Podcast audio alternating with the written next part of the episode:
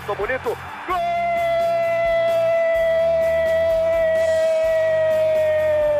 Uma grande jogada de Renato pela direita. Partiu Luan, dominou o lance, é bom, o lance é bom, o lance é bom, o lance é bom. Olha o gol, olha o gol, olha o gol. Golaço do Grêmio. Para Everton, chegou, fez a finta, outra boa jogada, cruzamento. Olha a chance, olha o gol, olha o gol, olha o gol, olha o gol, olha o gol. Gol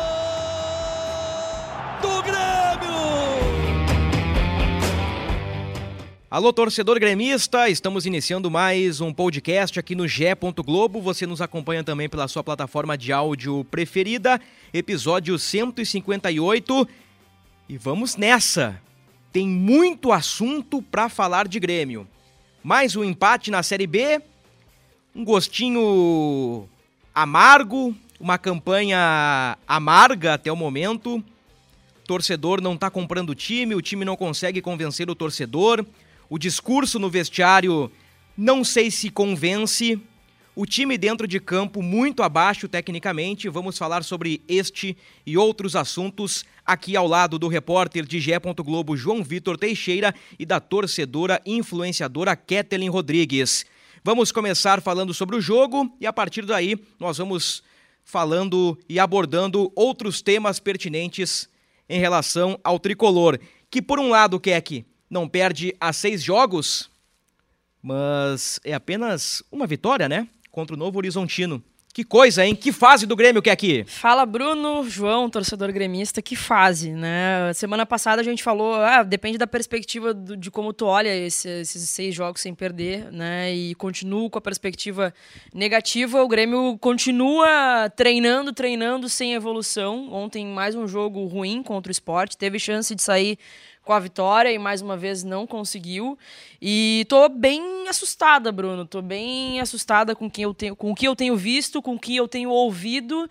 E afirmo, assim, pelo que eu tenho visto do Grêmio jogar, o futebol do Grêmio hoje, ele não é para estar no G4.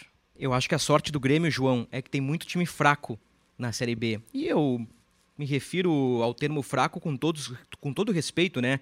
Ao, aos outros 19 clubes da Série B, temos aí, quem sabe, Cruzeiro, Esporte, Bahia, Grêmio e, e Vasco como exceções, os outros times até agora são fracos. Tecnicamente, eles são muito competitivos. Eles dão a vida em campo, mas tecnicamente eles são abaixo. Eu acho que é, essa é a sorte do Grêmio. Tudo bem, João? Tudo bem, Bruno. Tudo bem, Keck. É, é isso que eu, é isso que eu, ia falar, inclusive. É, chama a atenção dos últimos seis jogos, o Grêmio ganhou só um, empatou os outros cinco e mesmo assim continua em quinto a um ponto do G4. Isso mostra a qualidade da, da, da competição que o Grêmio está, né? Talvez em, outro, em outra competição ele já teria caído algumas posições e, e não, ele ainda continua em quinto. É, só que preocupa a maneira como o Grêmio joga. Até mesmo no jogo contra, contra o Novo Horizontino, apesar da vitória, não convenceu tanto assim, né? E a gente vai entrar mais nesse assunto, mas grande parte do, do empate do, contra o esporte eu acho que passa pelo, pela mão do Roger pela escalação inicial. Para mim, eu, eu não vi nenhum sentido em colocar o Bitelo no banco. Mas acho que a gente ainda vai falar sobre esse assunto. É... Enfim, acho que tem muita coisa ainda para melhorar no Grêmio. Eu acho que podemos partir daí, João, porque é, é, é, o tema central do jogo, né? A escalação do Grêmio com dois volantes de marcação, Thiago Santos e Vilhaçante. O Bitelo, talvez o, o melhor meio-campista do Grêmio na temporada, assim, em média e, e, e em potencial, vai para o banco de reservas, três zagueiros. Na esquerda, o Nicolas, que na teoria é um lateral um pouco mais defensivo em relação ao Diogo Barbosa. Na frente, o Elkson, Janderson e Biel. Eu, eu vou ser sincero com vocês, tá? E mais uma vez é com todo respeito a todos os profissionais. Eu faço uma crítica no que eu vejo em campo, não é pessoal, ela é profissional. É um dos piores times do Grêmio dos últimos tempos, tecnicamente falando. Eu, eu entendo que o Roger consegue ainda, com equívocos, com erros, dar uma cara, dar uma organizadinha, mas tecnicamente, Keck, é, é, é abaixo, é, né? É de chorar, é de chorar assistindo e te digo mais, pode ser um dos piores da história, mas sem dúvida alguma é o mais caro, é o, o pior mais caro. Vocês conseguem entender? É o pior time que mais custa é, mensalmente para o Grêmio. E eu tenho muito essa visão também. Ontem o Roger, para mim, já começa assinando a comanda ao, ao, ao, colocar o Thiago Santos junto com o Vidia Sante, né? Não tem porquê. Se o, se o Vidia Sante se o Vidia Sante estava à disposição, por que não manter o Bitelo e o Vidia Sante? Três zagueiros, mais dois volantes de contenção, um deles sendo o Thiago Santos, que é mais aquela coisa bruta de, de, de recuperação de bola, e mesmo assim dando espaços o esporte teve chance, sim, de, de fazer gol, assim como o Grêmio também teve, viu uma trocação ali. No segundo tempo, é, me preocupa muito, porque parece que o Roger voltou a se apaixonar pelo Thiago Santos. No segundo tempo, a única explicação que eu vejo é que o Vidiacente estava lá voltando de uma viagem e aí foi sacado. Né? Mas o que, que ele deveria ter feito? Começar com o Bitelo e com o Vidiacente, no segundo tempo, se quer botar o Thiago Santos, coloca no segundo tempo no lugar do Vidiacente. Ele tira o Vidiacente para colocar o Bitelo. O Grêmio já é um time que dificilmente cria, dificilmente consegue clarear uma oportunidade. Aí tu tira desde o primeiro tempo alguém que pode ser o lampejo criativo desse time. Como é que tu vai fazer gol, cara? Como é que tu vai fazer gol? Sabe? Cara, eu, eu fiquei assim, ó, estarrecida, é, porque gosto muito do Roger e eu vejo o Roger errar jogo após jogo. Quero te ouvir mais sobre o assunto Bitelo, João.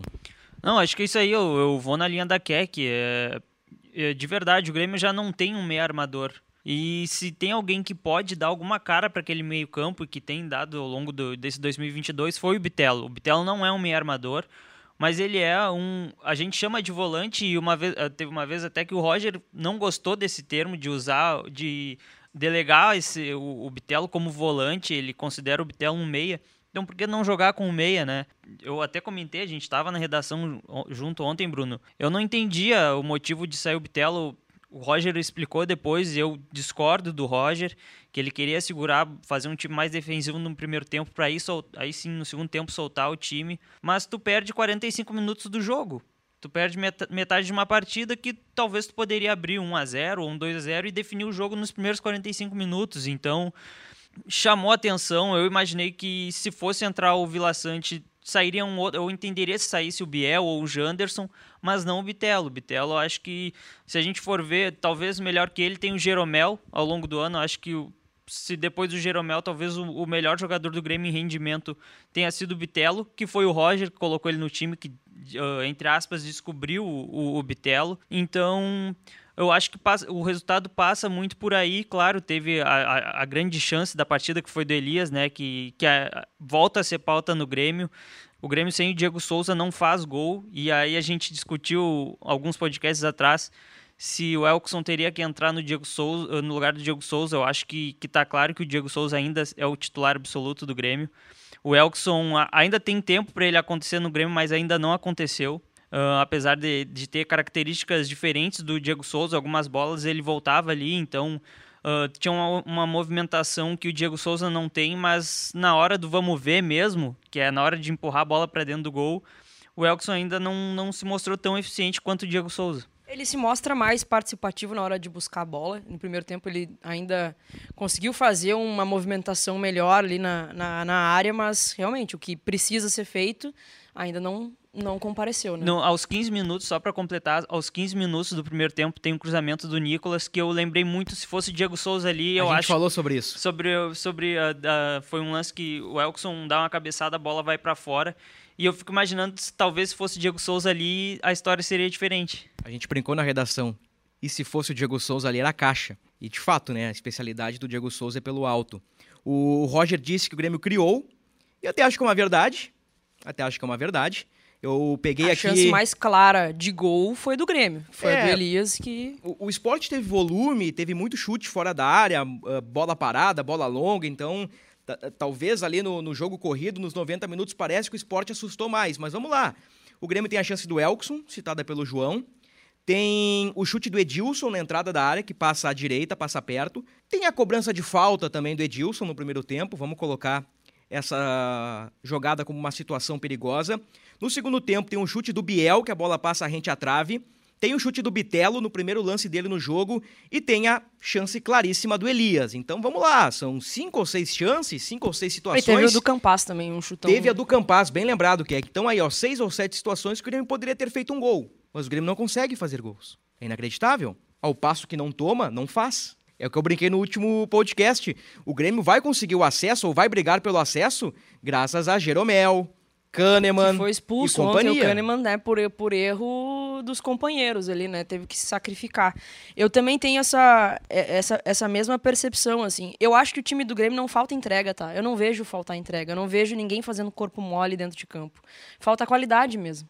Falta, falta finalização, falta o acabamento. Olha quantas oportunidades o Grêmio teve. De, de criação, eu diria só do, Eli, do Elias ali, que foi um passe em profundidade foi um ali. Do... contra-ataque bem jogado, é, né? isso, foi um contra-ataque bem jogado. na cara do gol. E, cara, e aí a gente tem que frisar também, não dá para passar a mão na cabeça do Elias, não dá para perder aquele gol. Ele praticamente dá um passe pro goleiro, ele devolve a bola pro goleiro, ele tinha espaço, eu vi revi aquele lance milhões de vezes, ele tinha espaço para avançar um pouco mais. A marcação estava longe dele ainda. Ele tinha espaço para avançar um pouco mais e finalizar com um pouco. Ele, ele, ele finalizou de uma forma muito displicente. Parecia que ele quis se livrar da bola, sabe? E aí não dá. Aí realmente não dá. Eu, eu, eu talvez, Keck, concordando em 99% com o teu comentário, eu tiraria a palavra displicente por afobação. Ele foi, ele foi afobado ali. Ele. Meu Deus do céu, estou livre na frente do gol, o que, que eu vou fazer? Meu Deus, precipitou, afobou. E, ele já teve lances assim, parecidos. No Grenal, por exemplo, ele ficou cara a cara com o goleiro e ele conseguiu fazer. Aí ele fez. Sabe? É, é, aquela pressão é diferente da atual, né? Talvez é o que o Roger fala, e o Roger voltou a dizer ontem, né, João? A questão do desacelerar o coração na frente do goleiro que ele citou o Diego Souza como esse cara que na frente do gol desacelera o coração, e no caso o coração do Elias ali foi a 200 por hora. É, era, era a bola do jogo, né? Então talvez isso aí também tenha pesado né, no momento, mas como a Kek falou, não, não dá pra passar a mão na cabeça, assim, usando uma figura de linguagem. Uh, talvez se, se a bola fosse para fora não seria tão feio. Porque. É, mas da forma que foi. Da forma que foi. Uh, eu esperava qualquer coisa menos aquilo ali, sabe? Eu esperava uma bomba cruzada, é, um chute no é. canto, um chute seco, tirando Exato. do goleiro. Ah, errou, errou, bateu e... na trave, bateu na trave. No meio do gol, é. um chutinho. E ele chuta, é, atrasou né? a bola. E ele não entra na área para definir. Ele, poder, ele tinha espaço para ainda entrar na área, porque uh, eu revi esse lance depois. O goleiro dá uma adiantada e recua para dentro do gol, então ele tinha mais espaço ainda para avançar mais. Não sei se daqui a pouco ele ficou com medo de, de adiantar e perder a bola, mas é, ficou estranho o jeito que, que ele chutou ali. E aqui que fique claro, né? Nós estamos falando do Elias, mas se fosse o Elkson, estaríamos criticando da mesma maneira. Claro. O, o, não é passar a mão na cabeça, mas eu acho que a gente tem que relevar o fato de que o Elias ainda é um garoto. É um jogador em formação. Que tem potencial. Tá, tá caindo a responsabilidade nas costas do guri. E eu não sei se ele não tá se torrando. Aí o seguinte, ah, vamos devolver o Elias pra transição, vamos fazer um trabalho especial com esse guri aqui, mas e aí... Não, mas aí vai faltar opção, opção é. vai perder a opção no profissional, por quê? Porque o elenco foi mal, foi, foi mal elaborado, mal pensado. Exato. Então eu não consigo mais é, desvincular o que a gente vê em campo com tudo que vem acontecendo com o Grêmio desde o ano passado. Eu não consigo apontar, olha, o Roger escalou o Thiago Santos aqui, tudo bem. Tem essa questão pontual que nós levantamos aqui, a gente considera um erro, o Bitelo seria melhor, mas eu já não consigo mais desvincular isso do discurso uh, fantasioso que o Grêmio adota depois dos jogos.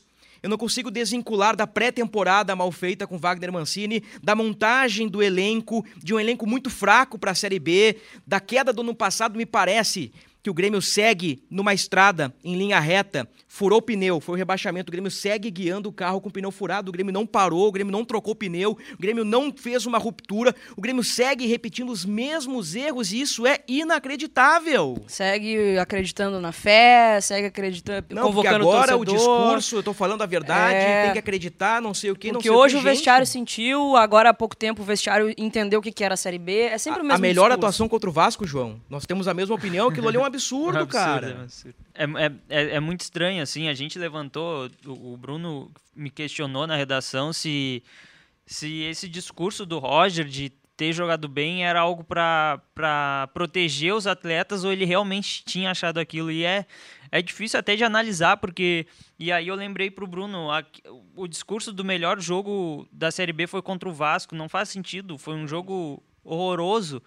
Então, uh, é difícil até de analisar isso, assim, e, e, e vamos lá, uh, o jogo de contra esporte, foi até matéria no GE, uh, mostra o desequilíbrio do time. O time não toma gol, só que não faz. É, é, é peca muito do meio para frente, é, falta, falta qualidade do meio para frente. E atrás, assim, se, tu, tu citou aqui os, os lances de perigo, tanto do esporte quanto do Grêmio. Se tu for ver, não tem. Talvez a, a do Grêmio, a jogada mais trabalhada tenha sido a chance do Elias, mas o resto é chute de fora da área, da, uh, perto ali da área, no, enfim não tem uma, uma jogada trabalhada nem do Grêmio nem do esporte. Do esporte também, os lances perigosos do esporte, é tudo chute de longe. O Gabriel Grando não trabalhou, não teve uma defesa do Gabriel. Se fosse Cartola, o Gabriel teria encerrado com cinco pontos, né? É verdade. Só o saldo de Só gols. Porque né? não teve defesa é, dele. Exatamente. Então, é, é, é, é assim, mostra, para mim ficou bem claro o desequilíbrio do elenco do Grêmio. Falta, falta muita qualidade ali do meio para frente.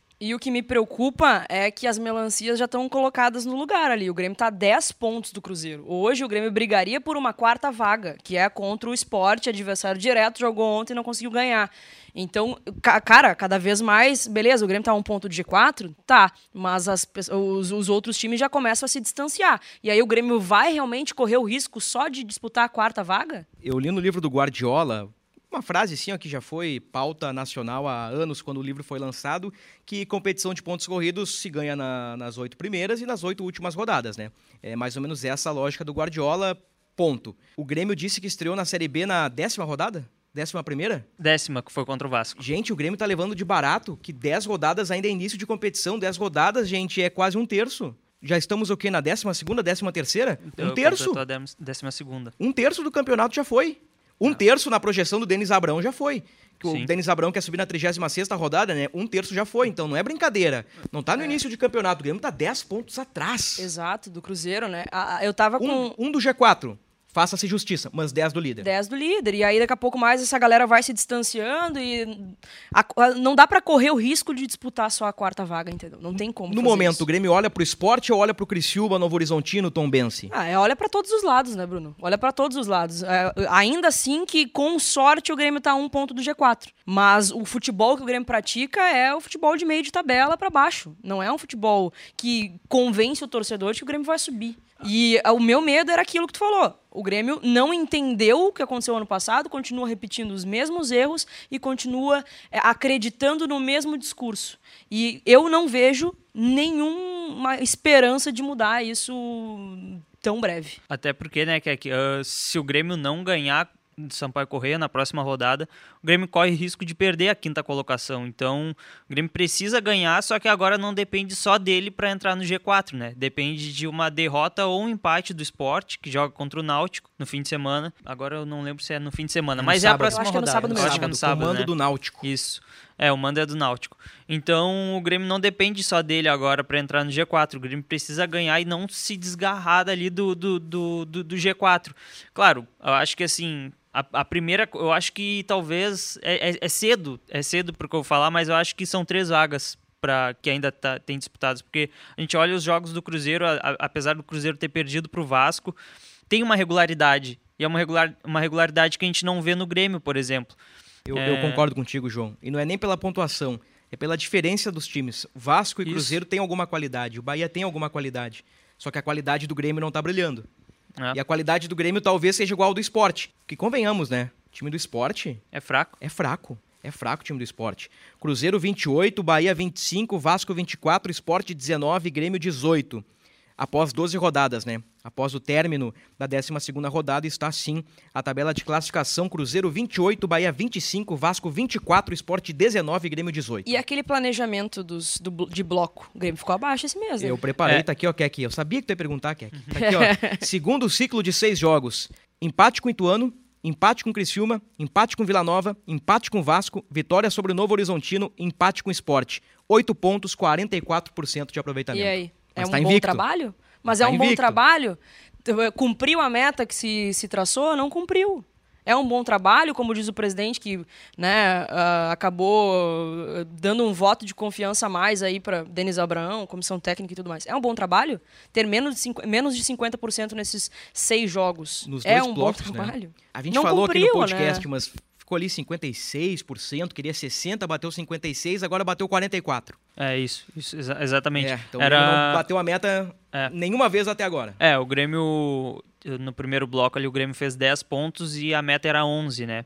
Uh, te confesso assim, tem alguns colegas que, que traçaram esse 60% como objetivo do Grêmio em todos os blocos. Uh, a informação que a gente tem é que os objetivos de cada bloco são diferentes, é conforme o contexto de cada de, do, dos adversários e dependendo do local dos jogos. Então, imagino que a meta do segundo bloco era um pouco mais baixa que a primeira, porque o Grêmio tinha quatro jogos fora de casa. Mas uh, acredito que ainda assim tenha ficado abaixo, porque foram só oito pontos, né? Então, enfim, imagino que. Pelo menos mais uma vitória tinha que ter, né? Que é contra é, o Criciúma. E, e exatamente, a gente falou isso na redação. A, a vitória que o Grêmio contava para esse bloco era contra o Criciúma, né? Que não, que não aconteceu. E não buscou nenhuma fora. E não buscou nenhuma fora. Eu, eu quero dar o crédito pro pessoal do, do sala de redação. Acho que foi o Luciano Potter que falou sobre isso. Eu achei bem interessante e até acho que vale uma pauta aqui no alvivaço mesmo, João, ou na gravação, né? Vale uma pauta aqui que é comparar a campanha do Grêmio com a do Inter. Talvez seja isso, talvez não seja, mas a, a precisão não importa. O que importa é, é, é o raciocínio. O Inter, na 16ª rodada, na Série B de 2017, tinha 24 pontos. 27, 30, 33, 36, 39 e 42. Foi quando o Inter emplaca sete vitórias seguidas e pega a liderança, o Inter estava em quinto também. Tem perspectiva do Grêmio ter uma sequência de vitórias? Nenhuma. Segurança pela vaga o Grêmio vai ter se repetir uma sequência tão vitoriosa, porque não adianta ficar seis jogos sem perder, sendo cinco empates. Nós vimos aqui 44% de aproveitamento, abaixo da meta. O Grêmio precisa, para ontem, iniciar uma trajetória de vitórias para não só ultrapassar o esporte, mas para abrir gordura para os caras de trás e dar uma brigada, quem sabe, pela liderança, né? Cara, se tivesse vencido o Criciúma em casa, tivesse conseguido uma vitória contra o Vila Nova, que hoje é último colocado, mas naquela oportunidade era penúltimo colocado, fora de casa, esse empate contra o esporte ia ser comemorado. Esse o Vasco empate, também. O Vasco também. O problema é que o Grêmio perdeu oportunidades preciosas. E aí a gente falava, esse jogo contra o esporte é um jogo chave, porque podia vencer lá e depois vai ter uma partida contra o Sampaio Correia em casa, com a volta da torcida lá no, na arquibancada norte e tudo mais, pode fazer um ambiente bem favorável. E perdeu-se essa oportunidade de novo sabe? E, e, não me passa nenhuma confiança, Bruno, nenhuma confiança de que o Grêmio vai engrenar aí três vitórias, duas vitórias seguidas que fosse. Três vitórias seguidas. Não vai, não, não me passa essa confiança. Porque toda vez que eu assisto o Grêmio, eu não vejo evolução em campo. É, eu, eu já falei isso em outras oportunidades aqui no podcast. Na minha opinião, tem também um problema mental assim de, dos jogadores. Eu acredito que quando o Grêmio emplacar três vitórias seguidas vai ganhar uma tranquilidade, só que ainda não, não consegue emplacar essa, essa sequência de vitórias. E mais uma vez o Grêmio apela para a torcida, chama a torcida, só que o próprio time não dá uh, motivos para uh, chamar a torcida e a torcida vai fazer a parte dela desde que o time corresponda. E fica também aqui um negócio, né? Porque, ah, apelar pro torcedor e tudo mais. Ontem o Roger falou que o torcedor bota pressão também. Na hora de finalizar, porque o torcedor pode botar. Ah, por favor, né? Mas pode botar a culpa em todo mundo, menos no torcedor. Eu, eu, eu concordo contigo. A culpa não é do torcedor, mas o, o ambiente quando ele não é favorável, ele, ele também dá uma pesada. E vamos lá, peço perdão mais uma vez ao torcedor do Grêmio por citar o rival como exemplo. Mas teve jogos no Beira Rio que o clima era insustentável, que a torcida fazia mal pro time e o time fazia mal pra torcida. E, e me parece que o Grêmio tá num, numa batida parecida, assim. Uma desconfiança, um ranço com o time, um ranço com alguns jogadores, um ranço com a direção, um ranço com o presidente. Daqui a pouco fica um 0 a 0 com o Sampaio Correia, a torcida tá ali apoiando, apoiando, apoiando, a bola não entra, daqui a pouco erra um passe.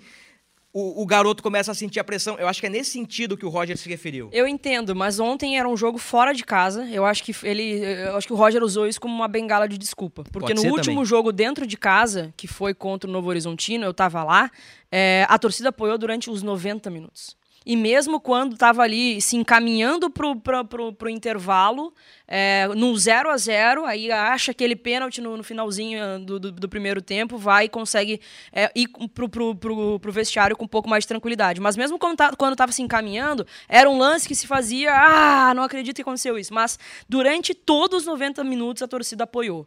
E ontem a gente não tava. Uh, a gente era minoria no estádio ontem. Eu acho impossível, impossível que o Elias tenha sentido a pressão da torcida na hora de finalizar. Ali, ali a, a, a pressão pro Elias foi o momento. Foi a cabeça dele mesmo. Foi o momento. É, imagina, meu Deus, tô na cara do gol, e agora? Vai saber o que passou na cabeça do Elias, né? Precipitou, e, e, acabou Mas perdendo o gol. o que não dá é para botar na, na comanda da torcida isso. E não é a primeira vez que o Roger faz e eu, como é, é. torcedora, fico eu bem decepcionado. Também acho. Tem que tirar o torcedor da, da, da lista, né, do hall de culpados. É, como eu disse, eu não consigo mais desvincular o que eu vejo em campo com o que é feito fora do campo. O Grêmio não fez a... A expressão ruptura, ela ficou pejorativa, né? pelo Miguel Angel Ramírez no Inter também, mais uma vez citando o exemplo do, do, do Colorado, mas é verdade. Então, é, fica ruim falar ruptura, mas o, o, Grêmio não não implodiu e recomeçou. O Grêmio parece que segue na mesma ladainha, na mesma uh, bolha do ano passado. Com um discurso vazio, as coisas não funcionam em campo, vai apelar, e já vamos entrar agora no, no, no que vem pela frente para falar do Lucas Leiva. Gente, eu vou repetir o que eu falei no último podcast e talvez uh, seja uma opinião impopular, porque se trata de um cara. Não sei se ele é ídolo do torcedor, eu não falo pelo torcedor, a, a Keck fala pela torcida aqui, mas eu não sei se o Lucas Leiva é um ídolo. Eu acho que o Lucas Leiva é um cara que tem uma identificação forte com o Grêmio, criado no Grêmio. Uh, foi útil para o Grêmio, foi vice-campeão da América pelo Grêmio, então tem tudo isso. O Grêmio, com inúmeros problemas de ataque, quer investir num primeiro volante ou no máximo num segundo volante na janela. Gente, o Lucas Leiva não tem que ser o foco do Grêmio. Me desculpem, me desculpem, mas não é o foco. O Grêmio tem que focar num atacante ou num meio atacante. Mas precisa desfocar do Lucas para focar em outro atacante? Mas se tu tem uma bala de prata, tu tem que ser certeiro nessa bala mas de aí, prata. Eu não sei se é o Grêmio esse. tem duas balas de prata. Mas o meu medo é o Grêmio gastar uma bala de prata com alguém que não vai resolver também. Quem contrata é Denis Abraão, Grêmio, Diego Serri. É, é uma preocupação que eu tenho. É, os caras que formaram esse grupo aí são os caras que vão contratar em Exato. julho. Essa é a minha Exato. preocupação. Mas eu, eu penso que o Grêmio deveria projetar um reforço nível Lucas Leiva, mas do meio para frente. É, uh, assim, informação. Se o, se o Grêmio contratar o Lucas Leiva, o Grêmio está disposto a, a abrir a mão um pouco mais do que um, imaginava. O Grêmio tem um, um teto salarial para os jogadores que, que vão chegar, que, que, chegaram agora durante esse ano e que vão chegar, e o Lucas Leiva uh, passaria um pouco desse teto. Então o Grêmio cede um pouco uh, de, nesse sentido, e isso pode lá na frente influir, influenciar em outras contratações, né? Isso pode acontecer. Agora, opinião, se o Grêmio tem, consegue fechar um negócio com, com, com o Lucas Leiva, traz, traz, porque eu acho que ele vai ser útil. Agora, isso não quer dizer que não tenha que trazer mais jogadores. O Grêmio tem que trazer um atacante, acho que tem que trazer um meio armador. Eu citei aqui no, no off, antes de, de, de, a gente começar a gravar sobre o Ferreira, apesar de, de que o Ferreira não, não, não tenha passado uma segurança nesse ano, mas acho que ele seria uma peça muito útil, porque dos atacantes que estão jogando aí, o Ferreira é o melhor deles. É, o Biel, uh, até durante, durante a partida estávamos eu, o Bruno e o, e o Dado. A gente citou que o Biel durante o primeiro tempo foi muito mal. É, no segundo tempo ele, ele evoluiu um pouco ali, até deu passe para Elias no, no, na, na, chance do Elias. Mas uh, quando sai o Janderson, a gente se perguntou por que, que não tira o Biel. O Biel estava no momento, naquele momento do jogo, o Biel estava inferior ao, ao Janderson. Por que, que não tira o Biel? Então, uh, enfim, acho que o Grêmio tem que, tem que ganhar mais qualidade ali. Tem o Tassiano, que ainda não se sabe se ele vai continuar ou não, apesar de que não, mais não, um volante. não é o ideal, mas ele joga mais adiantado, né? Com, uh, em comparação com o Lucas Leiva, ele não é um primeiro volante.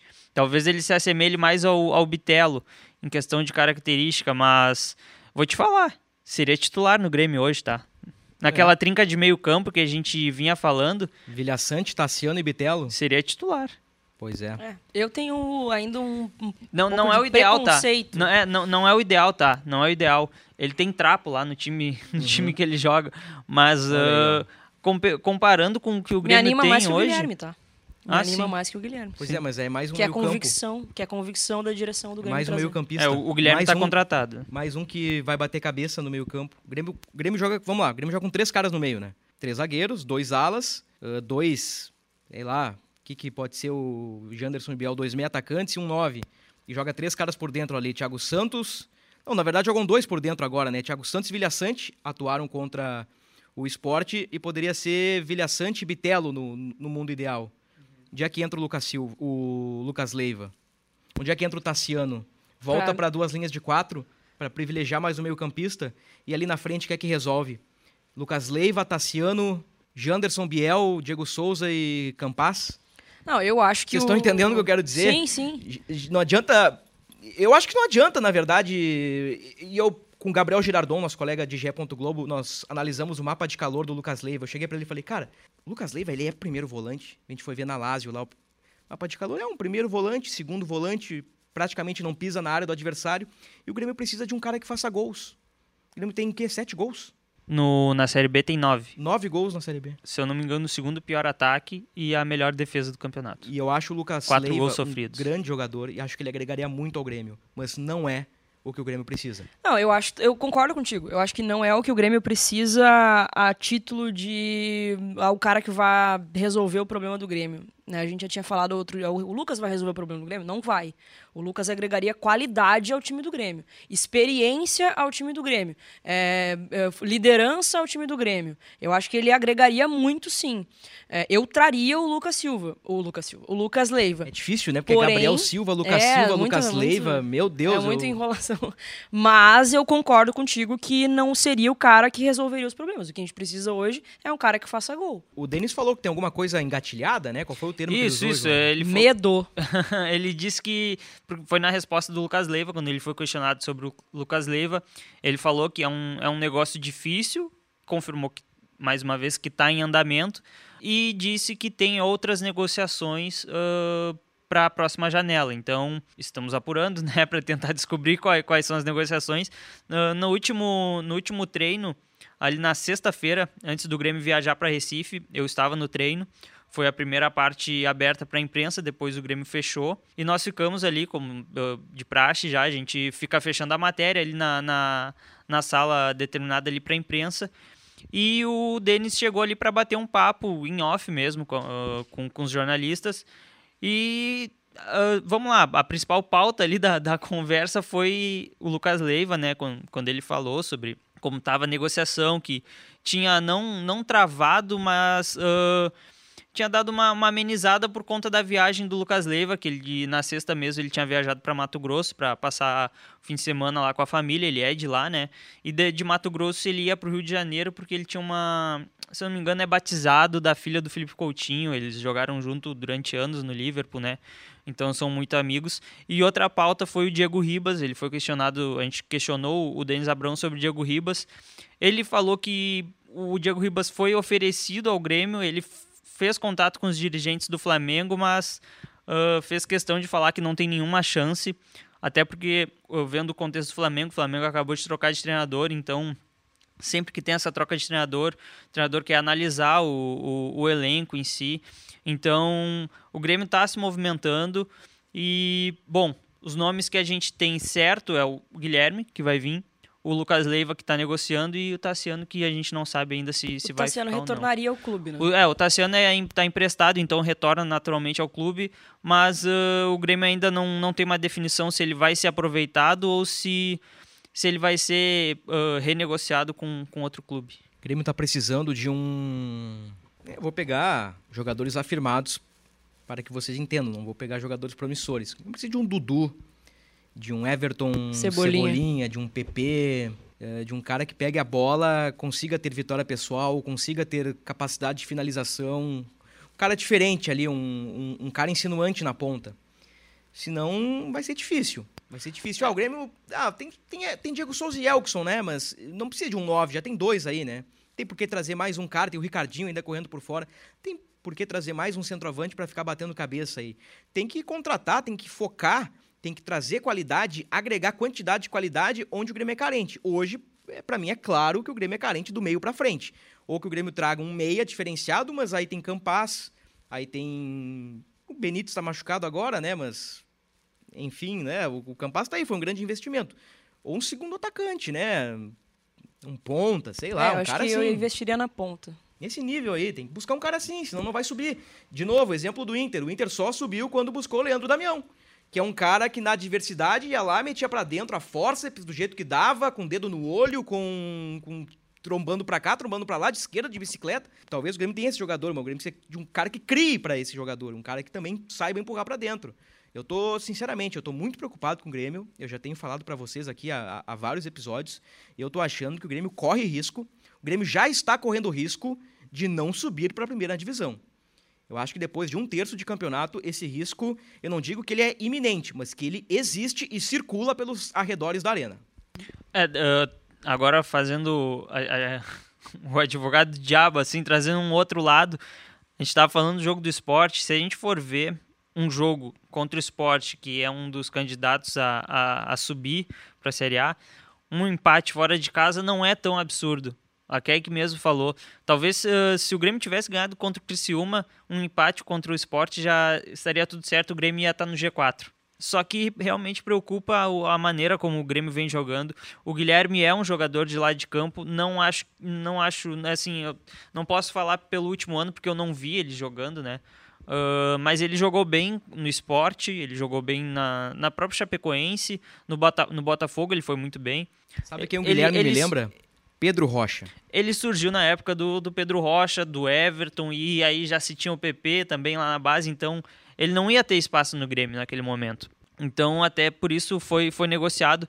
Não acho que ele é a solução dos problemas do Grêmio, mas, ah, assim, analisando o que ele já fez aqui no Brasil, talvez ele jogue no lugar do Janderson ou do Biel. Sabe que eu tô ouvindo o, o João e os argumentos são, são perfeitos. O, o, o João Vitor Teixeira e o Eduardo Moura são muito bem informados. Os argumentos são esses e eu, eu só lamento. Porque o Guilherme é uma aposta.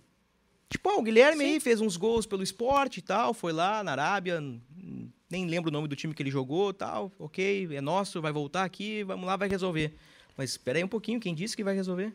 Mas quem que essa direção trouxe que resolveu? Até no início do ano, se oferecesse o Guilherme pro Grêmio, o Grêmio não ia querer. Hoje o Grêmio quer. Por quê? Porque conseguiu contratar uns caras piores. É, a janela do Grêmio foi. Trouxe Janderson, trouxe Benítez, trouxe Orejuela, é, trouxe o, o Nicolas, que é o que mais se afirmou foi o Nicolas. O Grêmio não trocou e, o treinador. E o Nicolas está em baixa, se tu for ver também. É, me refiro ao Mancini, me refiro ao Mancini. Sim. O Nicolas é o líder em assistência do Grêmio, mas a maioria delas foi no gauchão, né? Então, eu acho que, se não me engano, foi duas das oito assistências do Nicolas foi no, no na Série B. O Biel que ainda foi bem, uh, mas agora já perdeu um pouquinho do. É, do, né? E do Biel foi, o, foi a única que teve a mão do Roger, assim, exato, né? Exato. Isso, na minha opinião, a, maior, a melhor contratação do Grêmio, entre aspas, em 2022 foi o Bitelo, que não é uma contratação, veio da, exato, da veio base. Das, veio que da base. na lista de dispensas, Tava né? na lista de dispensa, que ele, ele, jogou a, os dois primeiros jogos com o time de transição do César Lopes, e com o Mancini tinha perdido espaço. Ele até ia para o banco, mas sequer entrou. Ele não entrou, não teve nenhum minuto jogado com com Wagner Mancini. E aí quando o Roger assume, coloca ele no time. Então, realmente, assim, o Grêmio, o Grêmio vai mal nas contratações. Uh... Há muito tempo, né? Diga-se é. de passagem. Já é estamos agora. aí na. Vide ano hora. passado. Não, eu digo até dos últimos anos aí. Se a gente for pegar, fazer um, sim, um apanhado Tardelli, de ah, quantidade sim, sim. de, Robinho, de rescisão, a quantidade de gente que trouxe. Nossa não, senhora, não. o Grêmio contrata é, muito eu, mal. Eu citei ano passado por causa da... A gente fala, se falou muito na folha do Grêmio do ano passado e que acabou rebaixado. O Grêmio vive numa crise de identidade em relação ao seu futebol. O futebol do não, Grêmio é... Desde a saída do Renato, eu diria, uh, é. tem uma, essa crise de identidade. Não, e, tipo porque... assim, vamos lá, organização, estratégia, eu acho que o Roger faz o que dá, mas uh, falta qualidade. Daqui a pouco é. a assistência com o Thiago Santos, algumas escolhas. Eu acho que o Roger está uh, se perdendo no contexto. Eu acho que muitas vezes ele está tentando montar o Grêmio no tentativa e erro. Ah, três zagueiros não sofre gol, está empatando várias. Aí se perde, por exemplo, um jogo, vai mudar de novo? O Grêmio ficou nesse tentativa e erro. Esse esquema tá mantido porque o Grêmio não perdeu até agora com três zagueiros. É, eu, assim, só pra. Até pra, também, não, pra, também quase não ganha, né? Pra não deixar passar. Eu sou pró-Roger, tá? Eu, eu gosto do Roger, eu acho que ele tem potencial para tirar mais do que tá tirando, já mostrou isso. É, só que até por isso eu me assustei muito com o Bitelo no banco, porque o Roger sabe que os melhores têm que estar tá em campo, a qualidade tem que, tem que prevalecer na hora da escalação. E ele tirou o Bitelo contra o Sport, então. Mas eu acho que assim, o Grêmio tem que dar mais material humano para ele. E aí eu tô me convertendo ao Bruno, ao Brunuzismo, digamos assim, que sempre defendeu que o Grêmio precisava de mais qualidade. Eu, eu ainda acho que o Grêmio tem uh, peças para tirar mais do que está tirando, mas uh, realmente eu tô pendendo pro lado do Bruno que o Grêmio precisa se reforçar e muito. Não, eu também fico nesse looping, tá? Porque eu também eu concordo com o Bruno que o Grêmio precisa de qualidade, porque o time do Grêmio joga mal e é, é carece de qualidade. Porém, eu analiso os adversários. Não é possível, não é possível. Exatamente. Grêmio, é, é que que a gente pega, por exemplo, o currículo do Janderson, Atlético Goianiense, Corinthians, cara é um, forma, um jogador formado no Corinthians, né? O Janderson... Pedido por Mancini. Uh, é um cara aí que, se brilhar na Série A, uh, no Havaí, no Atlético Goianiense, tudo bem, né? Tipo, eu acho que o cara é um atleta, o cara tem, tem um potencial. Uh, Biel é um jovem, aí o Grêmio tem jogador Diego Souza, o Elkson, que, que foi uma aposta que veio da China, tem muita qualidade, mas precisa ainda engrenar. Mas o, o, o, Náutico tem o seu Jean Carlos da vida, tem o, o cara que jogou na Série A por muitos anos, o Ituano lá faz um time, um monte de cara cascudo, o Novo Horizontino é um time de boleiro time do Novo Horizontino veio aqui na arena e jogou. Os caras são boleiros, os caras são tocador de bola. O, o Grêmio ganhou de 2 a 0 mas o, o, centroavante do Novo Horizontino teve a bola do jogo na marca penal livre de cabeça. E ele perdeu. O Grêmio foi lá no fim do jogo num pênalti achado, que foi pênalti, nós debatemos isso no último podcast, que ele fez 1 a 0 e construiu a vitória. Então, os outros times também têm as suas peculiaridades, as suas qualidades, mas é inegável, né, que até pela camiseta, né, pelas cores, né, pelo, pelo currículo, o Grêmio uh, tende a ser um time melhor. Para fechar, já estouramos o, o, podcast, mas eu acho que essa edição a gente. Deprê essa edição ela... aí. Não, mas ela é, ela é verdadeira. Ela é verdadeira. Eu tenho a impressão, impressão, não é informação, eu tenho impressão de que o Grêmio é um time pesado. Não sei se fora de forma, mas o Grêmio é um time pesado. O Diego Souza tá, tá pesado, ele, ele é um cara forte, mas ele parece pesado. O Elkson parece pesado. O Nicolas parece fortinho demais, assim. Eu não sei. O, o, o, o Janderson, por exemplo, o Janderson me parece o cara mais atlético do Grêmio. Um cara que, que, que põe correria, o cara, um menino maluquinho, assim, o Biel também. Mas eu vejo que o time do Grêmio tem muito cara pesado, assim. O Thiago Santos é, é arrastado, o Lucas Silva é arrastado. É uma impressão que eu tenho do time do Grêmio que talvez possa passar por aí, né? É, até sobre isso, talvez uh, tenha influência no, nessa tua percepção, Bruno, uma informação do, do, Eduardo Moura, que já, a gente já deu matéria no GE, ele conversou com um preparador físico do Grêmio que explicou que realmente a, a preparação física, o Everson Pimentel, a preparação física foi diferente para a Série B, eles, eles deram uma priorizada para os jogadores ganhar massa muscular para prevendo os embates da Série B. Uh, então talvez tenha influência nesse, nessa tua Pode percepção. Ser. Pode ser, Pode eu, ser. eu acho que vai ao encontro do que eu penso. Exato. Deixa o time um pouco mais lento, mas um pouco mais forte. Mas tem me chamado a atenção, o Grêmio, o Grêmio é um time arrastado. Parece que as coisas não andam. Demora duas ah, semanas pra, pra, pra dar nossa um. Nossa senhora, falta... É, o, o Lampejo... Falta um motorzinho é naquele é meio campo ali, o, né? O Lampejo é o Janderson, que, que tem uma é, exato, o Janderson velocidade. joga porque ele é um motorzinho, né? É. O, o Biel até acho que ele tecnicamente leva um, um pouco mais o time para frente. Essa versão vai entrar pra história, hein, Keck? Pá, eu vou sair daqui e vou chorar. vou... Marcar uma consulta para ontem pro psiquiatra. Terapia amanhã Terapia. já, pelo amor de mas Deus. Mas é, mas o que eu posso fazer, né? A gente tá, tá vendo isso aí. A gente não pode passar pano pro Grêmio. Se passar pano e ficar comprando essas versões aí que a gente ouve, o Grêmio vai ficar na Série B mais um ano. E ficando na Série B mais um ano, é capaz do time do ano que vem ser pior. Porque o investimento vai ser menor. Muito obrigado, não, João. Sem dúvida, não, não, não, não fala isso. Acabou. O Grêmio vai subir de Não, alguma... eu tô, subir, eu tô alertando, porque é pra ligar o sinal de é. alerta e os caras Mas tem que acordar, caírem na realidade, né? Pô, tem... não pode viver nesse mundo paralelo, João. Que loucura. É verdade. Antes de, de fechar o podcast, então, o Grêmio não vai ter o Kahneman, que foi expulso contra o esporte. Provavelmente o Edilson tá fora, ele saiu uh, com, uma dor, com uma dor muscular no, contra o jogo do esporte, então ainda não saiu o resultado do, dos exames dele, o Grêmio ainda não divulgou, mas no momento que a gente está gravando esse podcast, né? Talvez no momento que a, o torcedor está escutando já tenha saído, já a tem qualquer informação. momento em G.Globo. Exatamente. É, provavelmente está fora, é, pelo, até por, por a gente acompanhar já o futebol, assim, então provavelmente está fora contra o Sampaio Correia. Mas o Grêmio tem o retorno do Diego Souza, que estava com uma, com uma amidalite e está recuperado. O Bruno Alves, que tinha testado pra, positivo para Covid antes do jogo contra o Novo Horizontino, testou de novo e tá, tá, tá já testou negativo, então vo, volta também a treinar. E o Lucas Silva, que estava suspenso contra o esporte, também volta a virar opção pro, pro, pro Roger. Tem palpitão? Ah, temos palpitão. Eu acertei o 0x0. Ó, vai ganhar um café. Vou ganhar um café, vou ganhar um café. É, Grêmio e Sampaio Correia, né? Sábado, 11 horas da manhã. 1 a 0 eu vou, eu, pro Grêmio. Pro Eu, Grêmio. eu vou palpitar antes da Keck, que eu sei que seria o palpite da Keck. O 1x0 seria o meu palpite pra Grêmio Esporte. Então. então Não, agora. eu vou de Diego, 2 a 0 Diego Souza anytime. Diego Souza anytime. É, essa aí tá. Diego Souza de cabeça anytime. É, é. E ambos não marcam, né? E ambos não. Hum, Jamais. Aliás, eh, espichando mais um pouquinho o podcast. Não fosse Pedro Tonon Jeromel. Pensa num zagueiro que tu não gosta, que passou pelo Grêmio. Tá? Não precisa dizer o nome dele. Bota ele no lugar do, do Jeromel na Série Ah, B. Deus o livre.